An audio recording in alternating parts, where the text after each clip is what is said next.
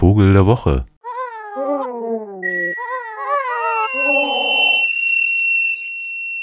Aus Vogelsicht ist das ja ein fantastischer Zugvogelherbst geworden.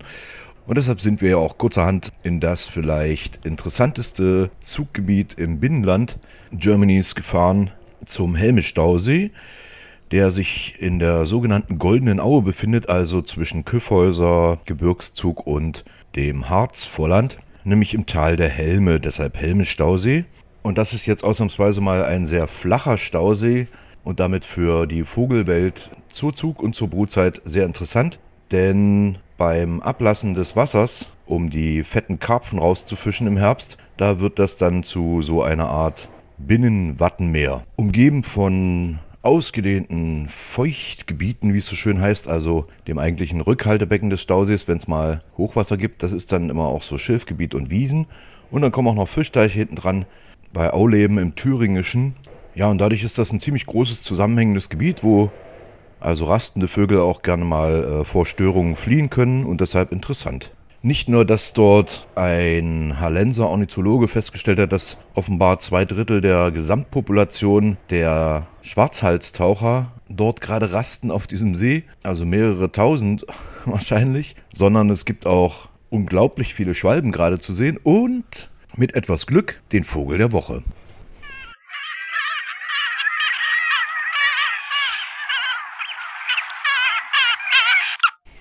Ja, das ist eigentlich ein Vogel der skandinavischen rauen Küste, der ob seiner Fiesigkeit, seines fiesen, miesen Äußeren und seines Verhaltens von den Fischern auch als eher unsympathisch eingestuft wird. Dabei ist es eigentlich ein sehr schöner Vogel. In der hellen Variante sieht es ein bisschen aus wie ein Falke, fliegt auch so. Die Rede ist von der Schmarotzerraubmöwe. Na, wer so einen Namen abbekommen hat, muss sich auch nicht wundern. Selbst im Lateinischen Stercorarius parasiticus wird das nochmal beschrieben, dass sie durchaus geneigt ist, anderen Vögeln das abzuluxen, was sie gerade erjagt haben. Und das macht sie auch gern, aber ist durchaus selbst auch ein guter Jäger. Also der Falke unter den Meeresvögeln, schwarzen Oberkopf, auch so ein bisschen leicht gebogene Schnabelspitze vorn und hellen Kontrast zum sonstigen Kopf, dunkles Obergefieder, hell unterseits und fliegt dann so leicht gaukelnd übers Meer. In der dunklen Farbvariante hatten wir das letzte Mal gerade, dass es einige Vögel gibt, die sowas ausprägen. Da sieht es schon fast aus wie eine Brachschwalbe in groß, hat da nur noch eine helle Kehle und ansonsten sehr dunkler Vogel. Diese Schmarotzerraubmöwe, die zieht im Herbst und zwar genau jetzt nicht nur an den deutschen Küsten auch entlang, wo sie sonst natürlich kaum was zu tun hat, sondern ab und an sogar durchs Binnenland und kann dann in solchen Gegenden wie am Helmischstausee durchaus auftreten, denn das ist ja auch sowas wie Küste, ne?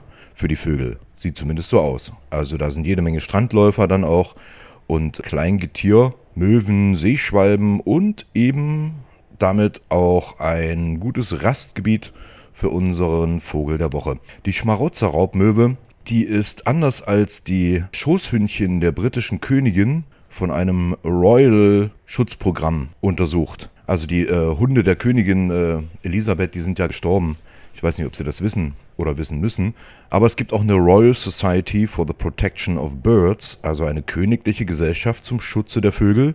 Und die hat untersucht, dass die Schmarotzerraubmöwe eine der wenigen wahrscheinlich direkt sofort vom Klimawandel bedrohten Vogelarten ist und geht davon aus, dass bis zum Ende des laufenden Jahrhunderts das Verbreitungsgebiet der Schmarotzerraubmöwe erheblich schrumpfen wird und sich auch nach Norden verschieben wird.